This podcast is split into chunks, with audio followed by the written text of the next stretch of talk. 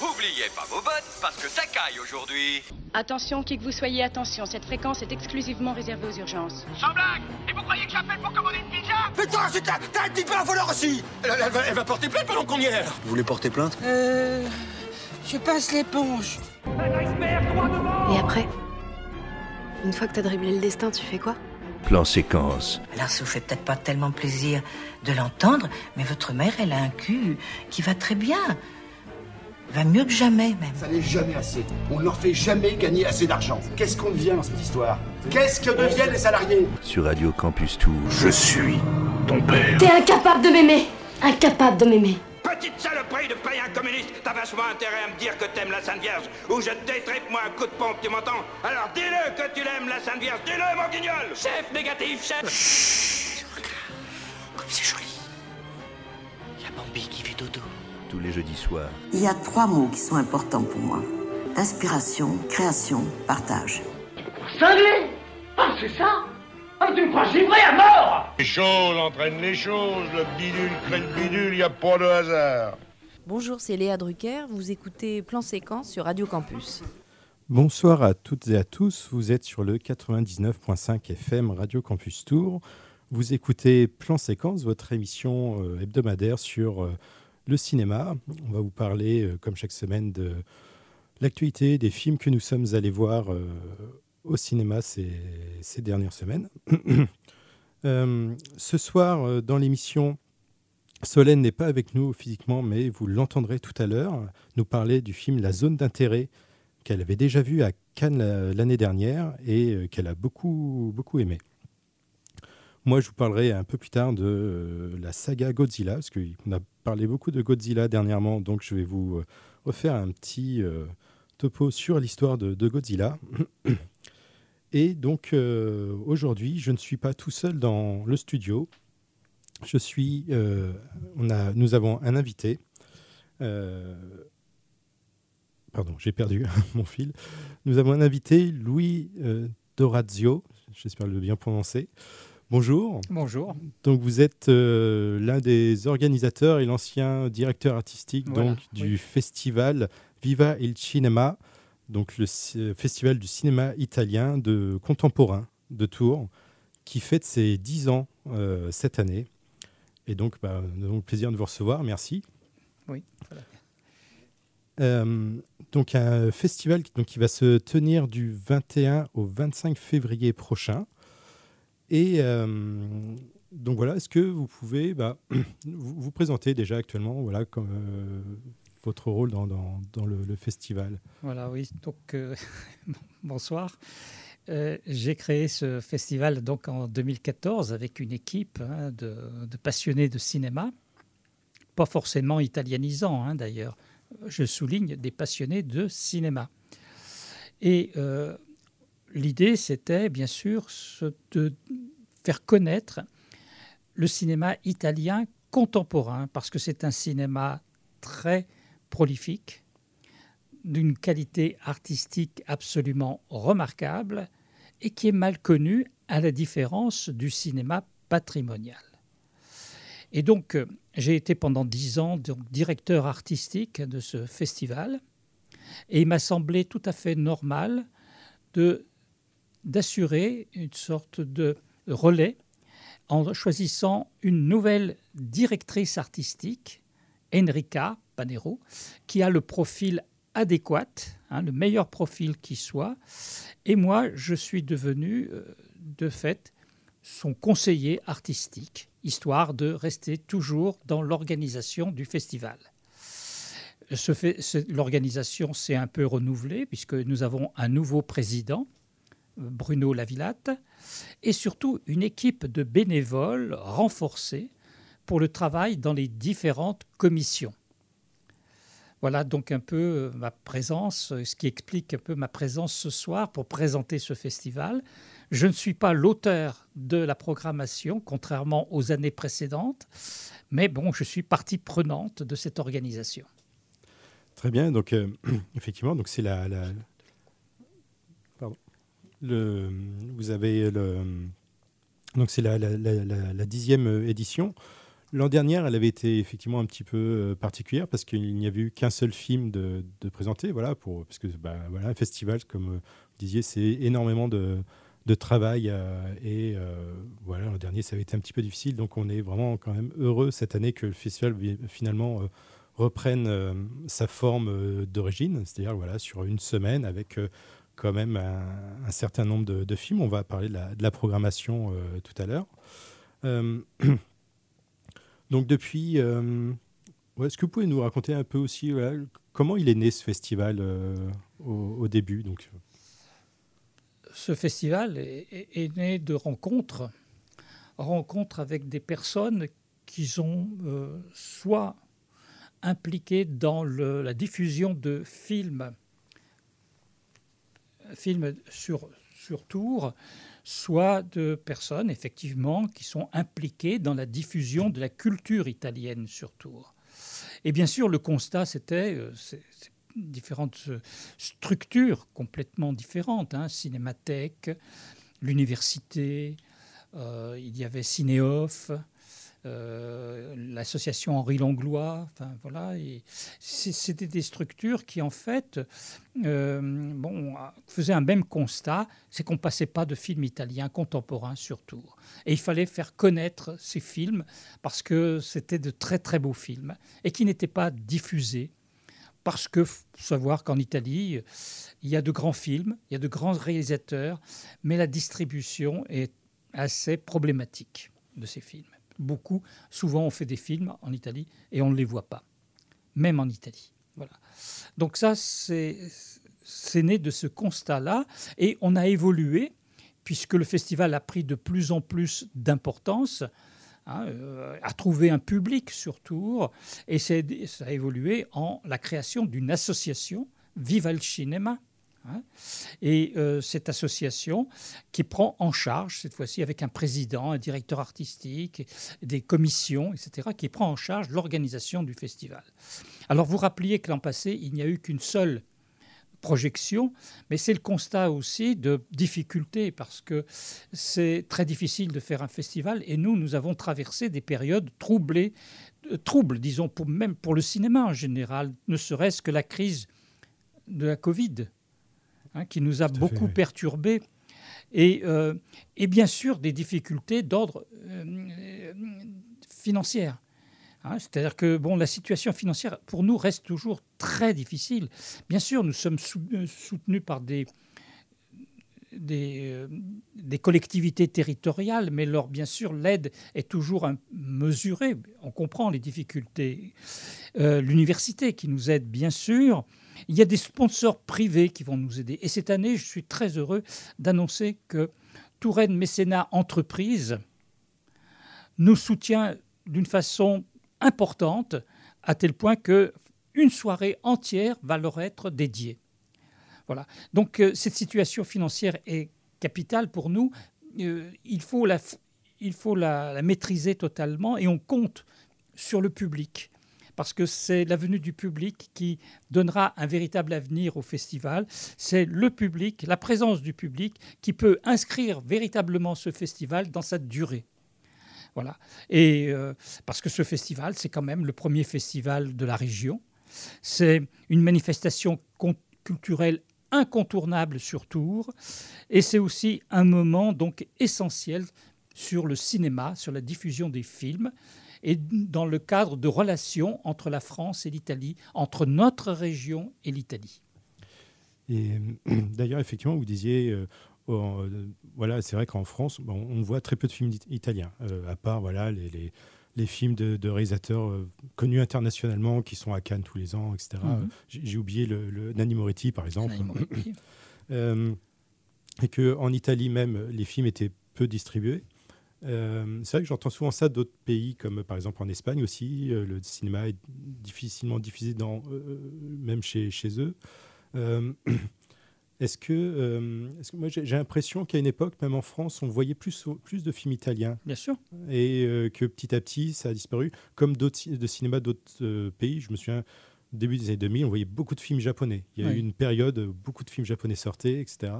Et à, quoi vous pensez que c'est dû que finalement, petit à petit, il y a des, des films qu'on diffuse moins, alors qu'ils font toujours de très bons films C'est pas en plus une question de qualité? Il y a un problème de chiffres. Hein. il faut de l'argent, mm. beaucoup d'argent. L'Italie, le cinéma italien était plus que dominant en Europe dans les années 60-70. Il faut savoir qu'à cette époque-là, en Italie, on comptait autant de salles de cinéma que dans tous les autres pays de l'Europe réunis. Hmm. Donc il y avait de l'argent. Et avec de l'argent, bien sûr, il y a des moyens, des moyens pour faire des films. Donc il y a eu des périodes assez difficiles. L'Italie a traversé des périodes compliquées où la télévision, notamment les, chaînes de télévision euh, pilotées par euh, Berlusconi, par exemple, ont fait beaucoup de tort au cinéma. Mais pour autant, il n'y a jamais eu de crise artistique en Italie. Jamais. Et aujourd'hui, on sent quand même un frémissement. On voit arriver à nouveau des films italiens.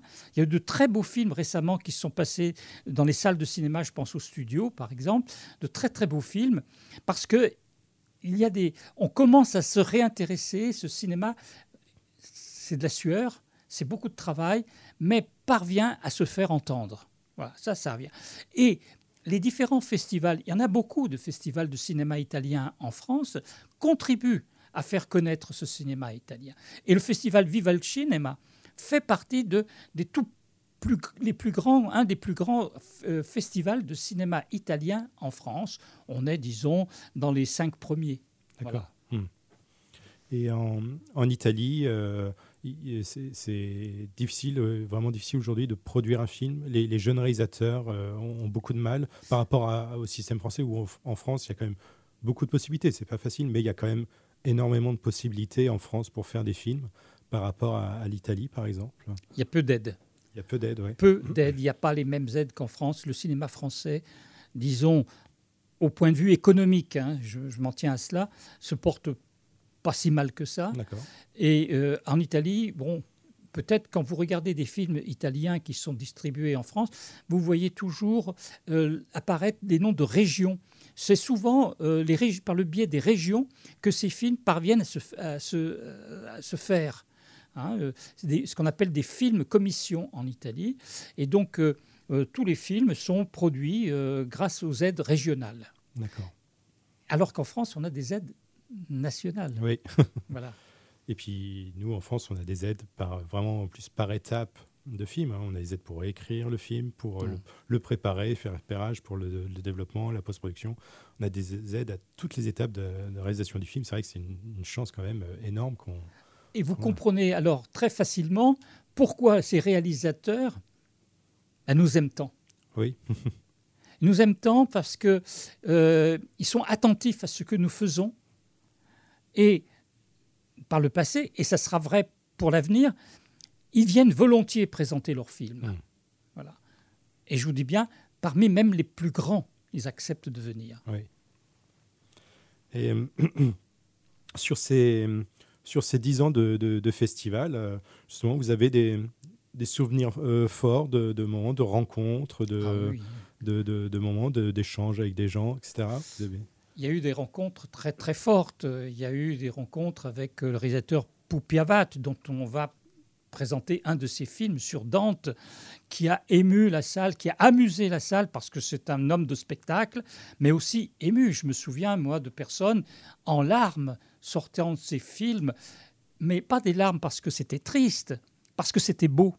Hmm. Ce qu'on appelle en gros le syndrome de Stendhal. Hein, J'ai un, souvenir extraordinaire que je pense que je me, dont je me souviendrai toujours.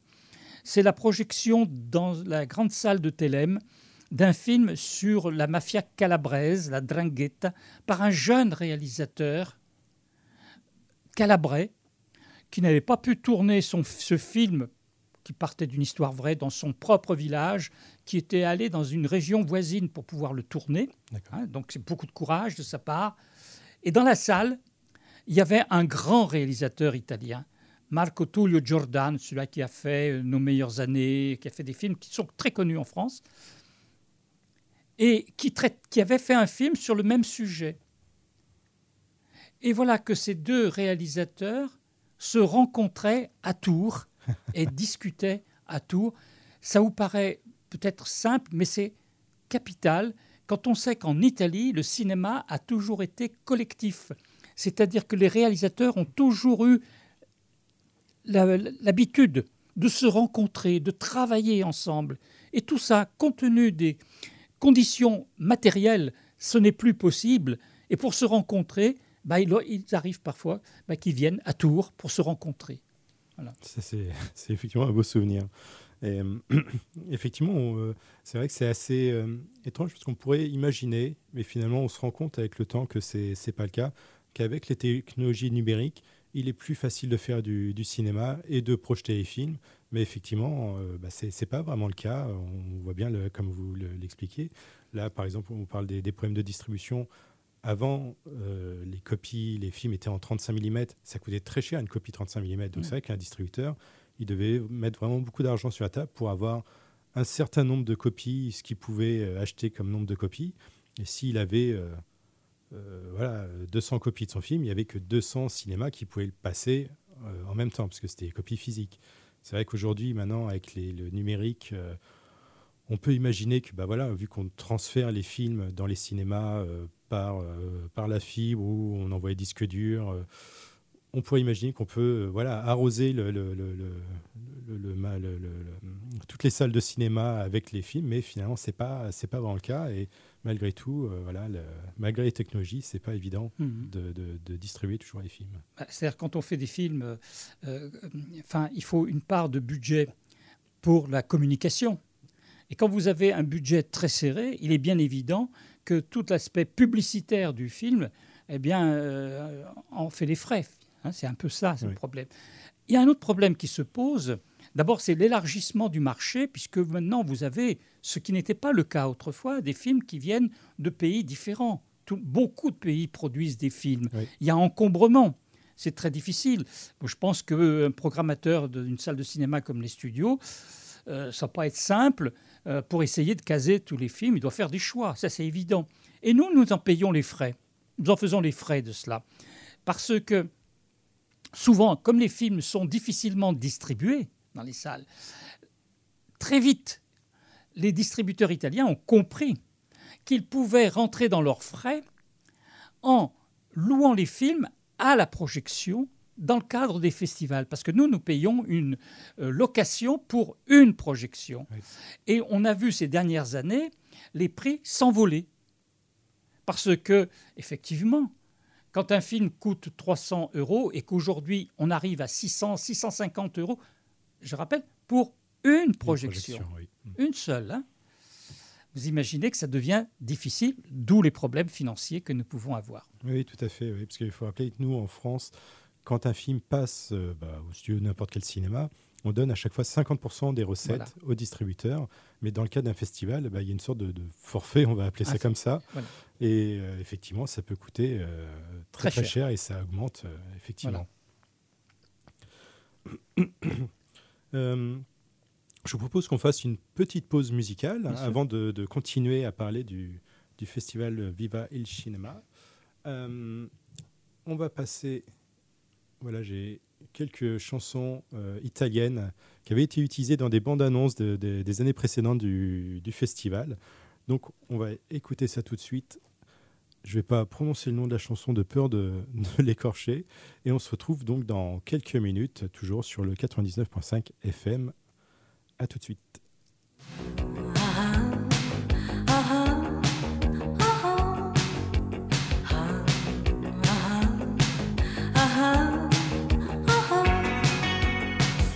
sembra un angelo caduto dal cielo. Come vestita quando entra il sassofono blu. Ma si annoia appoggiata a uno specchio. Tra fanatici in pelle che la scrutano senza poesia. Sto perdendo, sto perdendo, sto perdendo, sto perdendo sta perdendo, sta perdendo, sta perdendo, sta perdendo tempo. Una sera incontrò un ragazzo gentile. Lui quella sera era un lampo e guardarlo era quasi uno shock. E tornando, e tornando, e tornando, e tornando.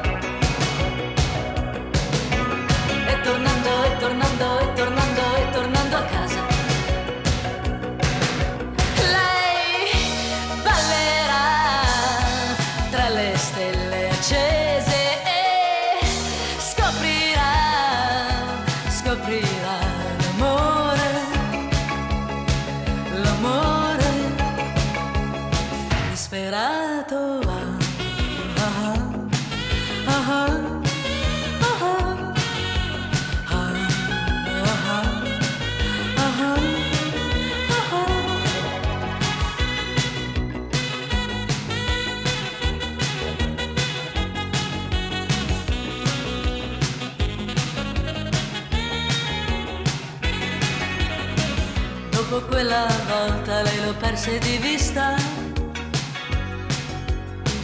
Disperato lo aspetta ogni sera il sassofono blu. Una notte da lupi lei stava piangendo. Quella notte il telefono strillò come un gallo. Sta chiamando, sta chiamando, sta chiamando, sta chiamando. Chiamando, sta chiamando, sta chiamando, sta chiamando lui. Sembra un angelo caduto dal cielo. Quando si incontrano toccarsi è proprio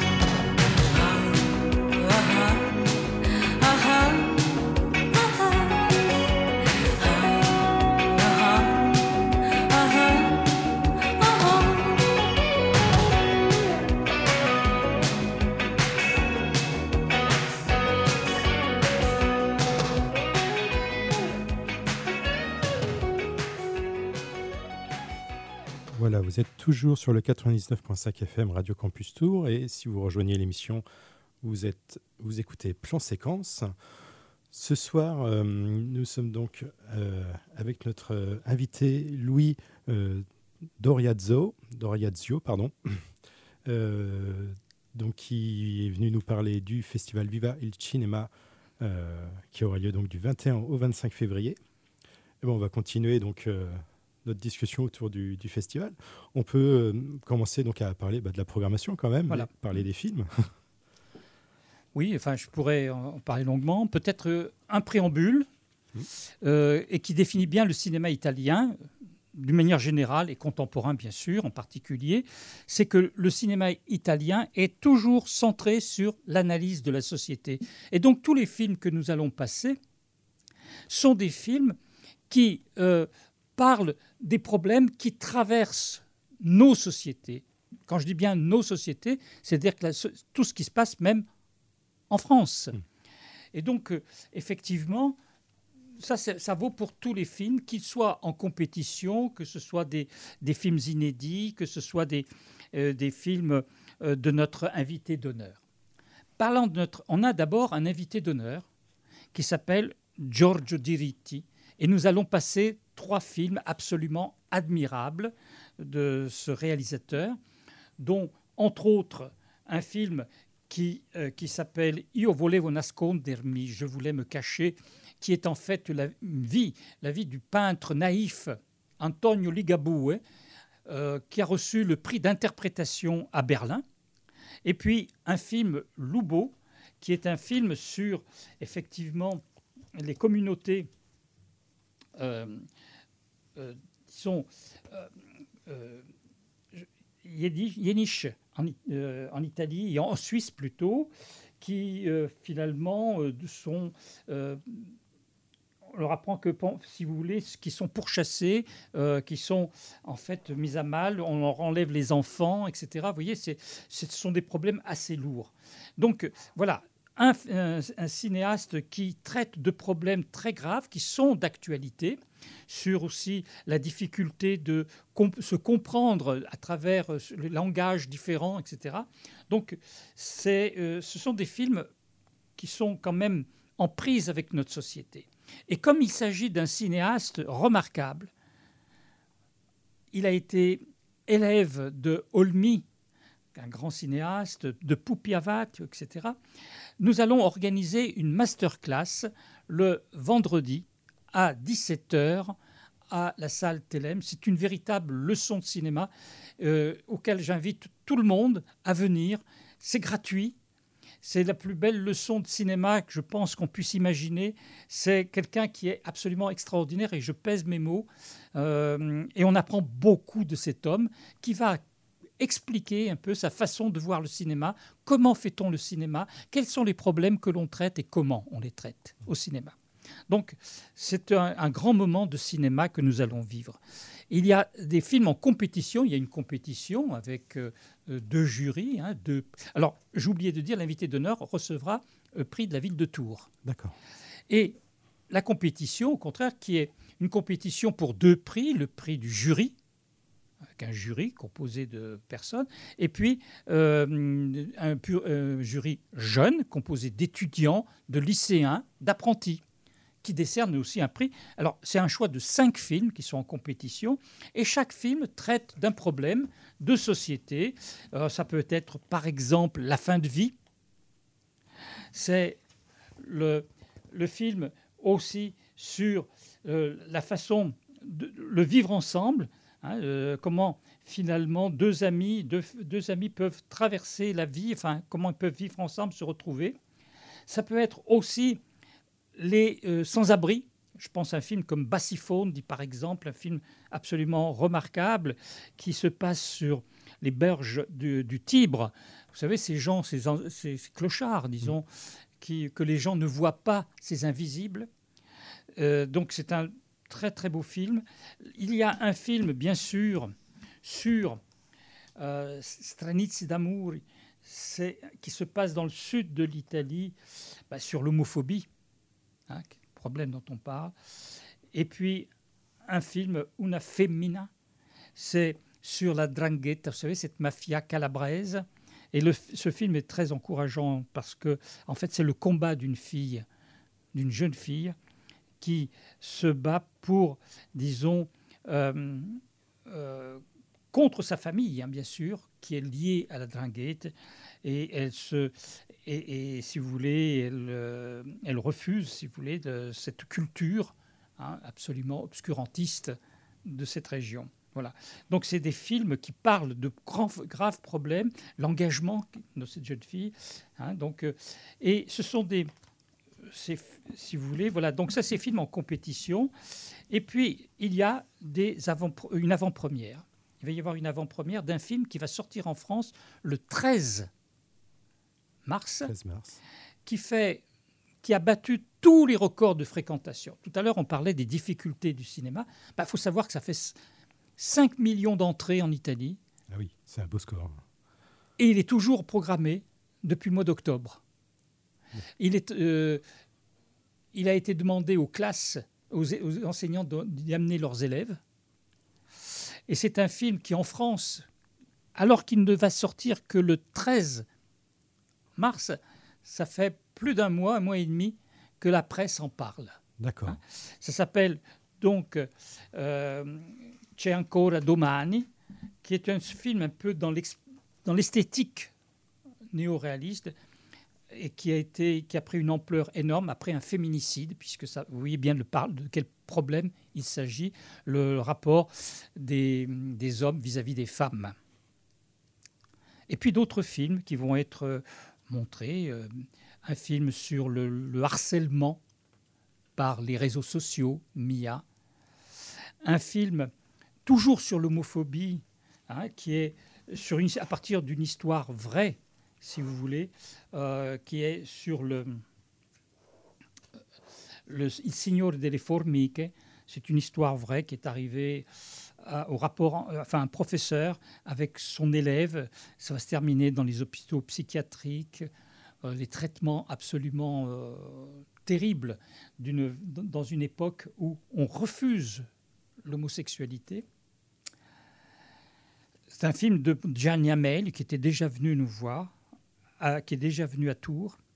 Et puis, euh, vous allez avoir aussi un film de clôture. Le film de clôture sera de Liliana Cavani, un, très beau film de Liliana Cavani sur le temps qui passe. Qu'est-ce qu'on ferait s'il y avait la, la fin du monde? C'est l'ordre du temps, si vous voulez.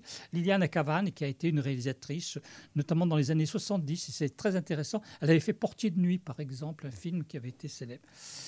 Et puis, il y aura une grande comédie, dimanche après-midi. Voilà, ça c'est important, c'est un rendez-vous. Oui.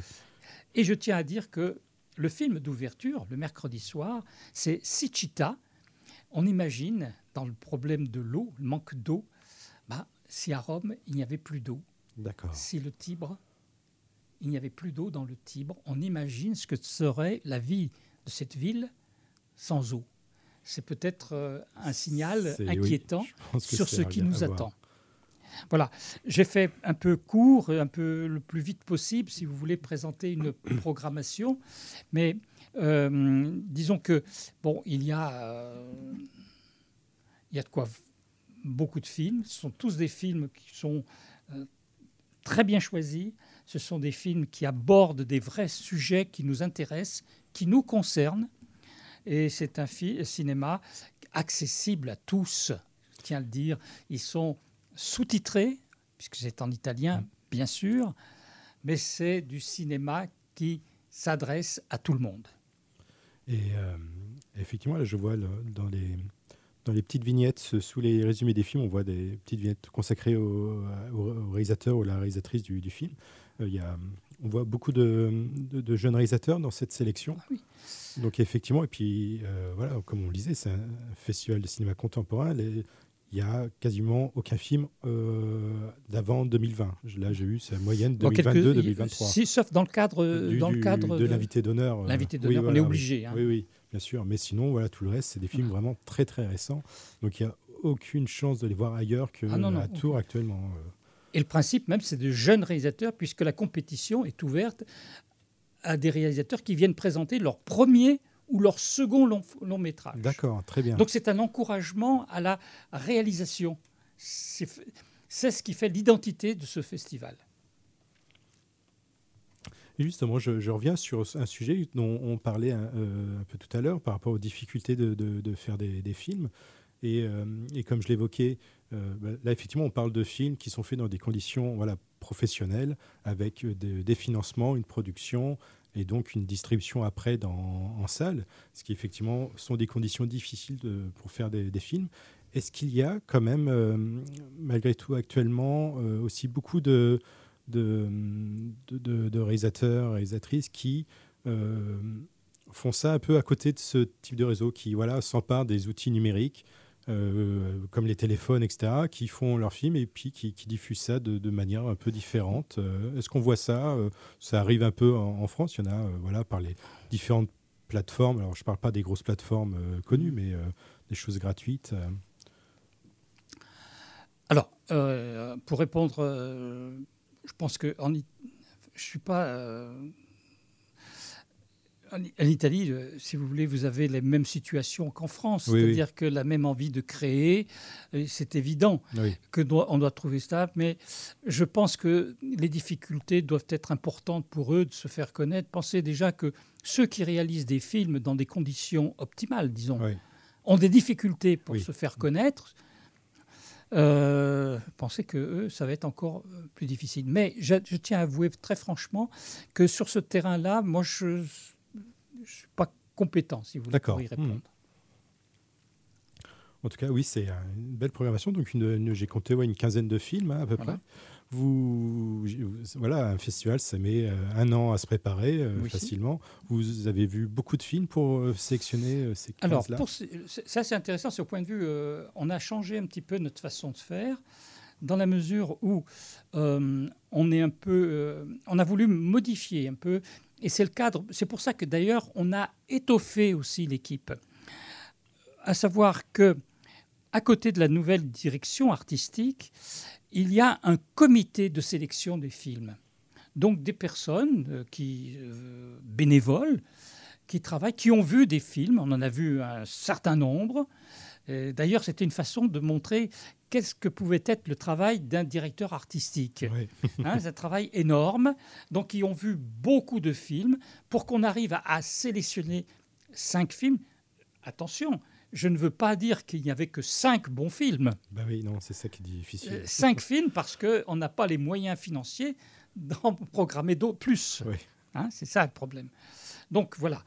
Euh, et puis, moyens financiers aussi de les faire voir, puisque nous allons passer les films. Euh, ces films en compétition, par exemple, passent tous à Telem, mais ils passent une deuxième fois au CGR ou au studio. D'accord. À voir les programmations. Hmm. Il faut voir les grilles de programmation pour cela. Donc il passe toujours deux fois et toujours en présence du réalisateur ou d'un acteur ou d'un producteur, hein, puisque bon, parfois c'est pas toujours très facile de faire déplacer les personnes parce qu'ils ont des engagements aussi. Hein, voilà. Donc ça, c'est important. Et ce sont des gens qui sont à même de pouvoir répondre aux questions. Et parmi les, le public, il ne faut pas oublier qu'il y aura beaucoup, beaucoup de jeunes des établissements scolaires et des établissements scolaires qui viennent d'Orléans, de Châteauroux, hein, oui, qui viennent d'un peu partout, si vous voulez, et qui viennent passer la journée et qui viennent voir des films italiens et surtout essayer de poser des questions, de s'intéresser, d'avoir des, des réponses à leurs questions par les réalisateurs de ces films c'est vrai que c'est vraiment une chance d'avoir pour tous les films un invité et quasiment à chaque fois donc le, réalisateur. Euh, il y a c'est une question difficile que je vais poser, mais il y a un coup de cœur particulier pour vous dans, dans, les films présentés ah, il, y a beaucoup, il y en a beaucoup. Voilà, c'est pour ça que c'est une question difficile. Tout dépend sur quoi le coup de cœur porte. Sur un plan émotionnel, moi, bon, le film de Gianni Amel, il m'a beaucoup touché, beaucoup touché. Il Signore delle Formiche, euh, avec de grands acteurs, hein, très très grands acteurs. C'est un film qui m'a beaucoup beaucoup touché, compte tenu du sujet, compte tenu du jeu des acteurs. Euh, vous savez, le cinéma italien est un cinéma où la dimension artistique est toujours capitale. Hein. En France, c'est davantage la dimension narrative. En Italie, c'est la dimension artistique. Et là, c'est traité, euh, c'est très très beau comme film. Et c'est euh, sincère. Ça pose des, problèmes. Bon, euh, la difficulté, justement, d'enfreindre les lois morales d'une époque. Hein. je parle sur l'homosexualité. les souffrances que l'on peut faire endurer à des personnes qui sont à côté des règles établi. Hein. ça, ça paraît important. J'ai un grand coup de cœur artistique pour un film sur Dante de Pupi Avati.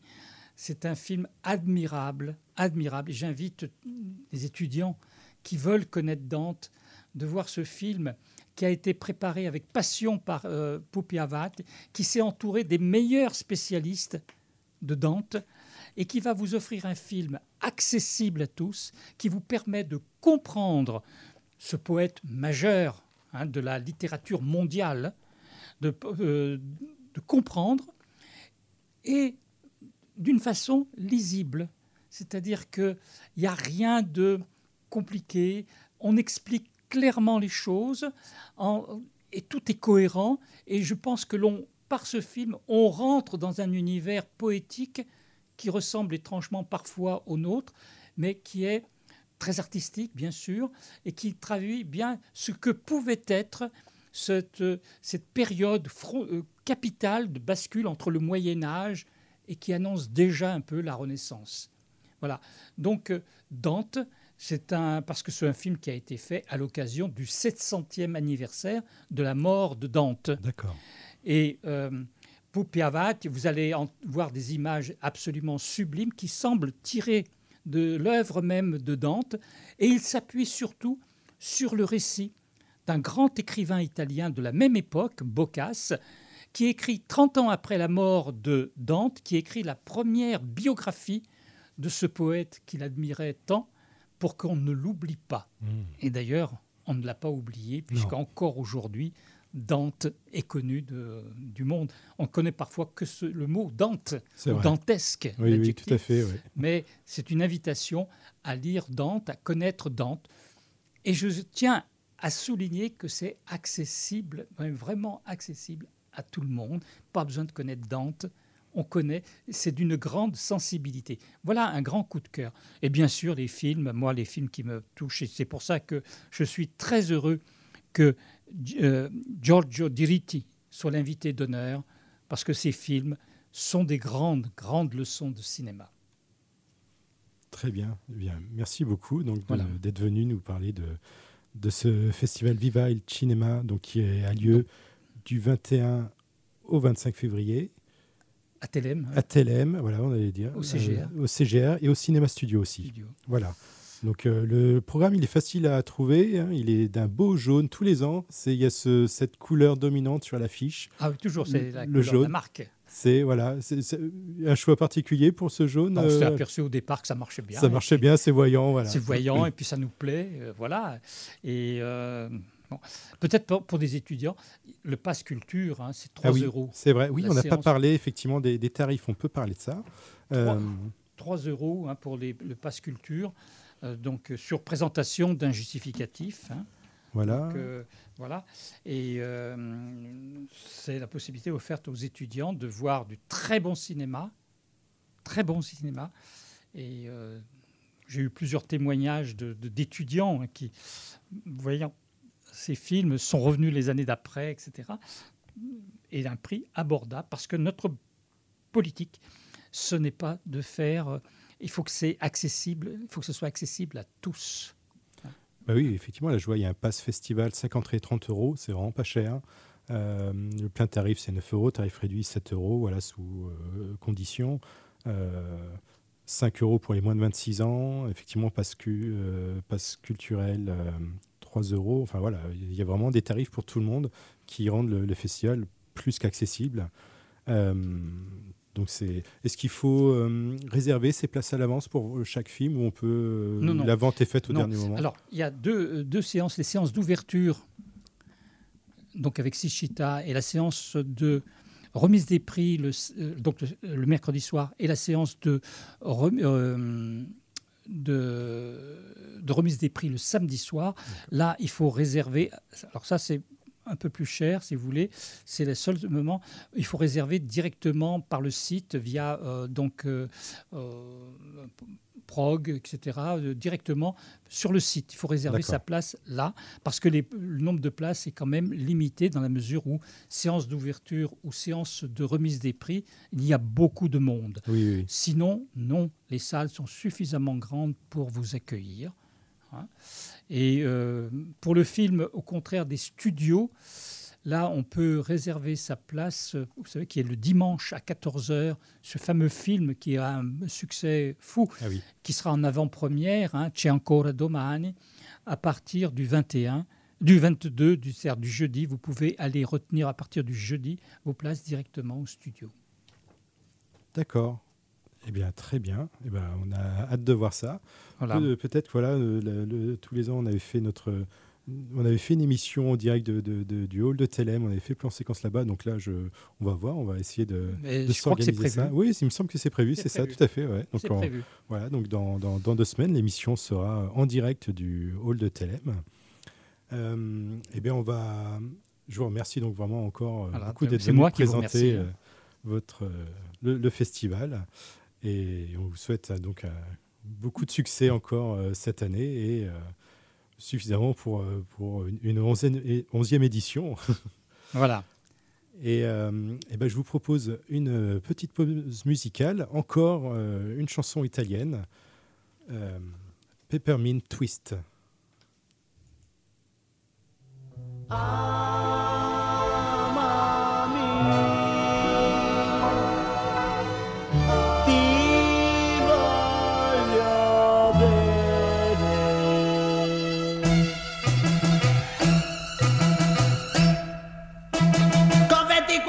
24.000 baci, oggi saprai perché l'amore vuole ogni istante mille baci, mille carezze vuole allora.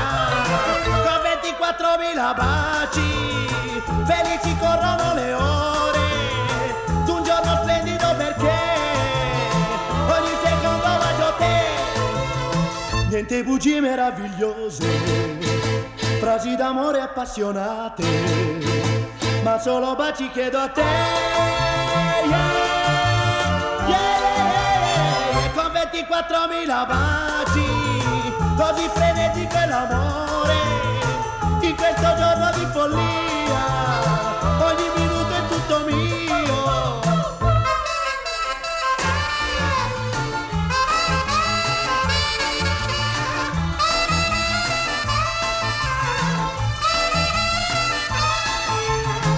Niente bugie meravigliose, frasi d'amore appassionate, ma solo baci chiedo a te. Yeah, yeah, con 24.000 baci, così frenetico è l'amore, in questo giorno di follia, ogni minuto è tutto mio, con 24.000 baci, felici corrono le ore, perché, con 24.000 baci, tu mi hai portato alla follia, con 24.000 baci, ogni secondo tutto mio, con 24.000 baci, ogni secondo bacio te. Et voilà, vous êtes toujours sur le 99.5 FM Radio Campus Tour et vous écoutez Plan Séquence. Nous venons de parler donc là du festival Viva el Cinema. euh, et maintenant, euh, place euh, aux autres films actuellement en salle. Solène est allée voir cette semaine La Zone d'intérêt, un film de. J'ai oublié son nom, il m'échappe, je l'avais il y a deux secondes dans la bouche. Euh, bah écoutez, je vous laisse, Solène va vous le présenter. C'est un film très très fort. Euh, ça fait un an que Solène m'en parle euh, régulièrement. Elle l'avait vu à Cannes l'année dernière et, et ça l'avait vraiment marqué. Voilà, la zone d'intérêt. Dix ans après Under the Skin, le cinéaste britannique Jonathan Gessler signe une œuvre radicale, forte et perturbante. Le film est d'ailleurs reparti avec le Grand Prix au dernier festival de Cannes. Mais je veux bien entendu vous parler du film La zone d'intérêt. Jonathan Gessler, c'est un cinéaste, comme je l'ai dit, britannique. Il a réalisé son premier film en 2000, Sexy Beast, et, euh, et ensuite il a signé voilà, en 2014 Under the Skin. Alors le film La zone d'intérêt est adapté d'un roman de Martin Amis, auteur américain, auteur de 14 romans. Il est décédé euh, l'an dernier, euh, c'est jeune. Alors la zone d'intérêt, euh, c'est, euh, je vous raconterai un peu l'histoire après, mais au final c'est, ça représente euh, la, Shoah. Et, euh, et on sait que représenter la Shoah au cinéma, c'est une entreprise périlleuse. Elle a été à plusieurs reprises représentée, hein, parfois avec énormément de voyeurisme, des fois avec un point de vue de l'intérieur, avant l'Holocauste, après, qu'est-ce qui s'était passé dedans, dehors. On pense, euh, et je pense ici à des œuvres documentaires hein, qui ont marqué l'histoire du cinéma. euh, on peut citer euh, Nuit et brouillard d'Alain René, euh, Shoah de Claude Lanzmann, vraiment deux œuvres documentaires très très fortes. Et puis des fictions aussi, comme euh, des fictions peut-être plus populaires, on va dire, comme La liste de Schindler euh, de Steven Spielberg ou Le fils de, de, de Saul il y, a, il y a quelques années. Dans la zone d'intérêt, la, la Shoah, elle est traitée ici avec un point de vue singulier, du côté des bourreaux. Sans tomber à aucun moment dans le voyeurisme, en tout cas c'est mon point de vue, le réalisateur a opté pour une mise en scène âpre, sensorielle, qui offre au spectateur qu'on ait une sensation unique et bouleversante. Pour ce faire, Jonathan Gessler a disposé de plusieurs caméras qu'il filmait en même temps. Son chef opérateur a utilisé aussi un grand angle. Il dit d'ailleurs, euh, on voulait que la caméra soit comme un œil, le, chef opérateur du film, Lucas Sall, a signé aussi la photo, pour ceux qui s'en souviennent, de Code War en 2018 de Pavel Poligowski, cinéaste polonais. Alors si au premier plan on côtoie la banalité du mal, le quotidien d'une famille nazie aux côtés du camp d'Auschwitz, si on assiste au repas, au jeu des enfants, aux sorties bucoliques, si on voit les affaires du couple, l'arrière-plan est glacial, horrible. Puisque le film parle voilà, d'une famille nazie, juste à côté du camp d'Auschwitz, de cette zone d'intérêt, qui était une zone de 40 km autour euh, voilà, du, camp, et de cette famille qui, qui vaquait à ses occupations. Et, de l'autre côté du mur, que l'on voit de façon assez perpétuelle pendant le film, il y avait l'horreur des camps. Et grâce à un travail sur le son, euh, le concepteur sonore du film qui s'appelle Johnny Byrne, que, a, qui a travaillé notamment avec Jordan Peele pour Nope, qui a travaillé déjà avec Jonathan Gessler euh, voilà, pour Under the Skin, grâce à lui, et bah, ce travail-là, il nous amène à ressentir, à percevoir l'horreur comme rarement en fait on a pu l'appréhender au cinéma. Et vraiment, euh, je pèse mes mots, mais vraiment, c'est par moments sidérant. Enfin, le, film est sidérant, vraiment. Euh, pour bien comprendre en fait ce travail gigantesque, parce que c'est un travail colossal, il faut noter que Johnny Byrne a fait des recherches scientifiques sur les sons de l'époque. Il a été rencontrer les personnes qui possédaient des moteurs de l'époque pour recréer le plus possible, au plus près juste des choses. Comme j'ai pu lire dans un article, la symphonie de la mort, parce que c'est bien de ça qu'il s'agit en fait. C'est un an de recherche, ça se résume en 600 pages, vraiment c'est colossal. Hein.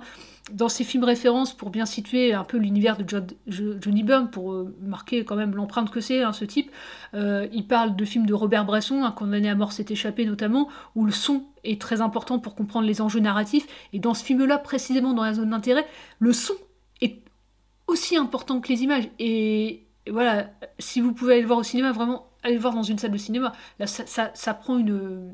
Vraiment, on prend une grosse claque. Hein.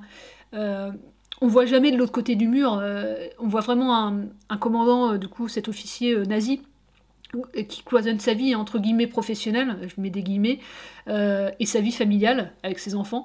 Et notre regard de spectateur, en fait, c'est là où, c'est c'est très perturbant. Il est continuellement happé par la mort certaine qui hante les lieux, en fait. Le film il faut savoir, a été tourné à 180 mètres de la vraie maison de la famille Hoss. Tout a été minutieusement reconstruit, vraiment de zéro. Ils sont partis de, rien, euh, hormis les recherches évidemment, hein, pour être au plus près des choses, encore une fois. Ils ont recréé un décor euh, primitif, notamment, ils ont planté des arbres aussi pour faire le plus vrai possible. Euh, c'est Chris Audi qui a signé les décors d'ailleurs du, film. Et l'importance du film réside vraiment dans cette implacable nécessité de questionner aussi le travail de mémoire, le, mal ordinaire. On est clairement là-dedans. Au niveau des interprètes, parce que c'est quand même très difficile hein, de, camper ça, euh, l'horreur euh, nazie, euh, clairement. Sandra Hüller, qu'on a pu voir cette année dans Anatomie d'une chute, hein, qui jouait le rôle principal dans, le film de Justine Trier. Ici, elle incarne une femme d'officier nazi. Elle est terrifiante. J'ai l'impression, en tout cas, que c'est un automate qui croit machinalement dans le bien fondé de ce qu'elle entreprend. Vraiment, une automate. C'est une plongée, je trouve, vertigineuse dans l'effroi l'inouminie de la barbarie nazie. L'officier Rudolf Hoss est joué par euh, Christian Friedel, donc un acteur allemand qui a commencé au théâtre. Dans sa posture, il croit aussi pertinemment dans son travail comme un chef d'entreprise qui, traite du bétail. C'est euh, vraiment. C'est. Euh, ouais, ça fait froid dans le dos.